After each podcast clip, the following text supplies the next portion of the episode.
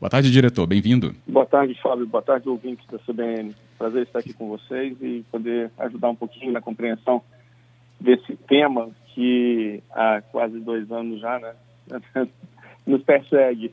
Oh, Mas... E como? É Mas, isso, diretor. Eu é... que agradeço, claro. As notícias são muito boas. O Estado, em breve, como você já adiantou, vai ter plena capacidade de sequenciamento, né, de não só do, do coronavírus, mas também de outros organismos que são de interesse à saúde. E com isso nós damos um passo é, muito promissor em direção a certa, não dizer uma independência, né, mas uma autonomia e uma agilidade nesses diagnósticos que são tão importantes na, na, na, na preparação de estratégias né, voltadas para a vigilância em saúde. Uhum. Esse sequenciamento, né, Rodrigo, se eu usar um, um, um palavreado aqui mais é, superficial, né, para trazer mais entendimento, a gente vai conhecer o inimigo para montar a estratégia para combatê-lo. Então, no caso aí, se referindo a que tipo de vírus, qual é então a sua característica? É, na verdade, se a gente fosse é, fazer uma analogia né, a, um, a um crime, né, a gente está com a, com a capacidade de sequenciamento, a gente identifica o criminoso quase que a um nível de uma impressão digital. Só que é um, um passo além da impressão digital, porque nós vamos para um sequenciamento de, do genoma desse vírus, que é uma característica individual de cada um deles. Então, ah, não sim. só identificamos o vírus, mas também suas variantes, né? Ou não só o patógeno, mas também seus possíveis, suas possíveis cepas, suas possíveis variações. Uhum. Ótimo. Agora, diretor, como que isso é feito? É um equipamento, é uma instalação, é uma sequência de processos? Como é que se descobre, então, o sequenciamento genômico de um vírus? Tá. É, na verdade, o sequenciamento genômico é uma técnica, né? é, uma, é, uma, é uma, na verdade, é composto por uma série de reações é, bioquímicas que são realizadas em amostras de pacientes. Então, a gente começa primeiro com aquele método que é o tradicional RT-PCR, que é um método de, de identificação da presença ou não do, do vírus. Se o vírus está presente, então essa amostra é submetida a uma outra série de análises que permite identificar cada uma das bases ou ácidos nucleicos que compõem aquela, aquele genoma. E aí, além da gente poder dizer, olha, isso aqui é um coronavírus, a gente vai poder dizer, olha, esse é um coronavírus da variante alfa, beta, gama, delta, até outras que estão por, por vir, ou até mesmo possibilitar a descoberta de alguma variante que ainda não foi registrada, que ainda não foi é, reportada né, por outros laboratórios ao, ao redor do mundo. Então, isso aí tem um impacto muito grande na vigilância, a, ao ponto que nos coloca a par e passo com o que está acontecendo de mais moderno em todo o mundo. E um detalhe importante é que o Estado ele vai contar com duas plataformas de sequenciamento diferentes. Então, nós vamos poder cobrir uma, uma gama de técnicas que nos coloca, é, na, na, posso dizer que nos coloca na, na vanguarda da, da identificação genética desses organismos no Brasil e no mundo. No mundo também, diretor? Nossa. É, porque, na verdade, essas técnicas que estão sendo utilizadas é, para a identificação do coronavírus são utilizadas em qualquer lugar no mundo. Então, são as mesmas uhum. técnicas. E, é, e é com isso nós vamos poder estar, tá, vamos poder comparar os nossos resultados com qualquer outro laboratório que venha realizando também a mesma, a mesma operação. Né? Isso aí é, é, é muito importante, não só localmente, mas também a nível de pandemia. É, na, na, no momento da sua resposta, me veio logo à mente a questão do Japão ter descoberto a P1, né? A, ou como se chamava, né? A P1. Agora Exatamente. o nome da, da, da, da letra grega me fugiu, mas foi descoberta, então, a, a P1, ou identificada né, no Japão, primeiramente. É, a, P, é, a P1, é, na verdade, é a, nossa amazônica, né? E ela é a, a gama na, na nova é, é, hum. denominação, né? Então, essa, essa, essa variante ela foi encontrada em, em turistas que vieram ao Brasil né, e, e, foram para o Japão e lá foi identificada a P1. Mas a P1, por exemplo, que é um, um acho um, um, bom fato de você é, chamar atenção para ela, a, a, P1 hoje já tem uma série de, de subvariantes. Né? Então, assim, a P1 era aquela variante que era a variante amazônica, e nós já encontramos pelo menos outras sete é, subvariantes dessa P1, que são numeradas de P2, P3, P4, P5, P6, P7. Uhum. Então, para você ter ideia como que essa, essa especiação, né, essa, essa diferenciação do vírus, ela é muito dinâmica. É, Daí a importância é de você ter, você ter essa, essa capacidade tecnológica instalada aqui no Estado. Sim, e aí uma vez instalado aqui no estado, é, diretor, lembrando que Rodrigo Rodrigues é diretor do LACEN, o Laboratório Central do Espírito Santo. Uma vez instalado no Espírito Santo, a gente sabe da demanda atual, né? A pandemia está aí, a gente acabando de falar sobre as variantes, é, mas isso projetado ao longo do tempo pode tra também trazer quais outros benefícios, diretor? Ah, então, vamos começar é, voltando, vamos começar com o vírus, né? Vamos começar... Tá falando de coronavírus e outros vírus. É, o Estado do Espírito Santo ele tem uma vocação portuária muito importante. É, talvez nossos ouvintes não tenham a percepção, mas 25% do, de tudo que é exportado pelo Brasil sai de portos capixabas. Então, com isso, nós temos um, um tráfego marítimo muito importante, que é também uma porta de entrada. Uhum. Então, se nós é, temos em, em solo capixaba. A disponibilidade de realizar essa identificação de uma forma bem ágil é, também será ágil todas as etapas seguintes né, de, em uma estratégia de combate a novas endemias, a, novas, a, no, a novos surtos, a novas pandemias que porventura venham a surgir. É, além disso, nos permitirá também identificar de uma forma mais precisa outros é, organismos que já circulam no, no, no, nosso estado, por exemplo. Por exemplo, a febre amarela, o dengue, uhum. a zika, o chikungunya, também apresentam variantes, apresentam o que a gente chama, é, é, na verdade, de, de sorotipos, que podem também ser especiados utilizando essa tecnologia.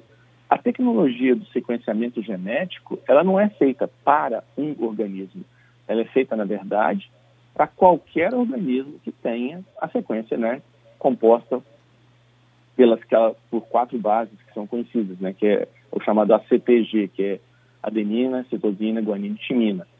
Então, é essa, essas, esses quatro tijolinhos compõem o nosso genoma, assim como de qualquer ser vivo. Então, com isso, a gente pode identificar é, fungos, bactérias, protozoários é, e qualquer outra coisa que for de interesse na saúde pública né, tanto para o Estado quanto de, de forma é, mundial.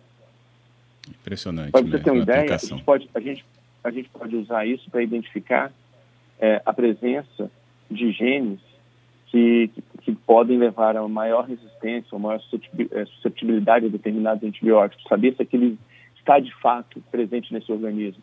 A gente pode identificar por que, que alguma cepa ficou mais virulenta ou menos virulenta, pela expressão ou não de determinadas mutações. Então, isso permite que a gente possa avançar é, num, numa abordagem científica né, muito mais aprofundada, muito mais detalhada.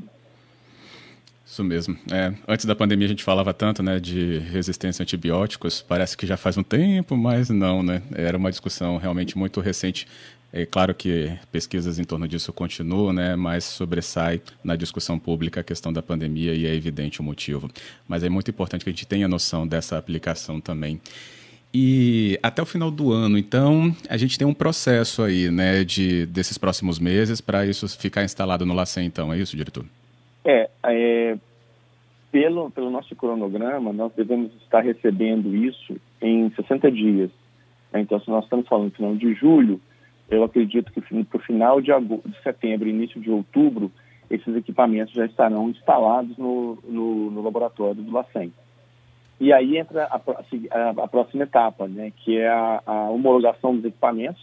eles vão, na verdade, além de ser instalados, vão ser testados e validados, e em conjunto também o treinamento da, da, da equipe que vai operar. Por que treinamento? Porque a, a reação bioquímica propriamente dita é uma etapa dele. Porque depois vem também uma segunda etapa, que é a análise dos dados gerados. É, você imagina, é como se você tivesse um alfabeto né, composto por quatro letras. E esse alfabeto composto por quatro letras gira milhões e milhões e milhões de combinações uhum. que precisam ser decifradas. Então, as, as palavras que são montadas, que correspondem ao gene, elas têm que ser traduzidas de forma que a gente consiga entender o que, que significa aquilo, o, o, que, que isso traz é, de consequência né, para a situação atual ou para a prevenção de alguma coisa que pode acontecer. É, o encontro de um determinado organismo é, precocemente pode mudar totalmente a história, porque você encontrou ele muito rápido e você consegue, então, traçar uma estratégia de, de restrição ou combate que faça com que aquilo ali não se materialize sob forma de, um, de uma grande epidemia. Então, é, a gente acredita que estaremos é, totalmente operacionais é, em meados de novembro. E aí sim, aí a gente começa a operar no mesmo padrão que nós operamos uh, o, o, diagnóstico molecular no LACEN. Uh, o tempo, é claro, é um pouquinho maior do que a gente eh, normalmente eh, libera os laudos para RT-PCR, né, que hoje estão sendo liberados com menos de 18 horas. Uhum. É, esses, é, do sequenciamento, a gente vai ter um, um, tempo médio que vai variar entre 3 e 4 dias, porque após a, a, a reação ser, ser finalizada, entra a etapa, então, de análise, que é, é, apesar de ser totalmente computadorizada, ela requer ainda muita, muito trabalho é, físico, né, das pessoas lendo, acertando, a, a, fazendo a edição das, das, das, leituras e depois comparando com sequências conhecidas né, no mundo inteiro. Então, um, um exemplo prático disso, que o que eu encontrei aqui no Estado do Espírito Santo, eu posso comparar com qualquer outra sequência já encontrada no mundo inteiro, através de um, de um banco de dados global de sequências é, é, que foram, é, aliás, de, de, genomas que foram sequenciados né, por outros laboratórios. E isso permite que a gente possa encontrar coisas novas ou então encontrar a mesma coisa que está ocorrendo, de repente, do outro lado do mundo. Uhum. E aí desencadeia, né, só para resumir, por exemplo, qual é o combate que eles efetivaram por lá, para a gente ver se pode ser aqui, daqui informar os outros que também está ocorrendo uma coisa diferente, e também Sim. rastrear contatos desse lado, né? Sim, um, um, um, dois exemplos recentes, né, eu acho que o primeiro exemplo recente disso aí é, foi quando a, a, houve a introdução da variante Delta, da Delta não, da, da Alpha, aqui no estado do Espírito Santo, que é a do Reino Unido, né, uhum. que foi aquela B117, foi logo no, no, no comecinho de janeiro, final de dezembro, e, e, ela se espalha por todos os municípios capixabas numa velocidade muito grande. É, aquele mesmo, a, a, informação que foi obtida ali pode, pode, ser comparada à informação obtida, por exemplo, no próprio Reino Unido, na Inglaterra, em Portugal, na Bélgica, na Holanda, nos Estados Unidos, e isso te permite saber, bom, se já aconteceu lá e é o mesmo organismo, qual foi o perfil que essa doença ela exibiu nesses países. E, e baseado nisso você consegue determinar certas medidas que precisam ser implementadas ou até mesmo decidir qual que é a melhor forma de combate e controle, né? Então, ou até mesmo saber que aquilo ali é uma coisa que pode ser autolimitante. Em alguns casos pode ser autolimitante. Né? Aí o segundo caso agora é a questão do, da Delta, que foi identificada na Índia, depois no Reino Unido ela hoje é 100% dos casos diagnosticados, nos Estados Unidos já está com 80%, e nós, nós observamos agora, recentemente, a, o registro de alguns casos no Brasil, que todos eles foram identificados por sequenciamento.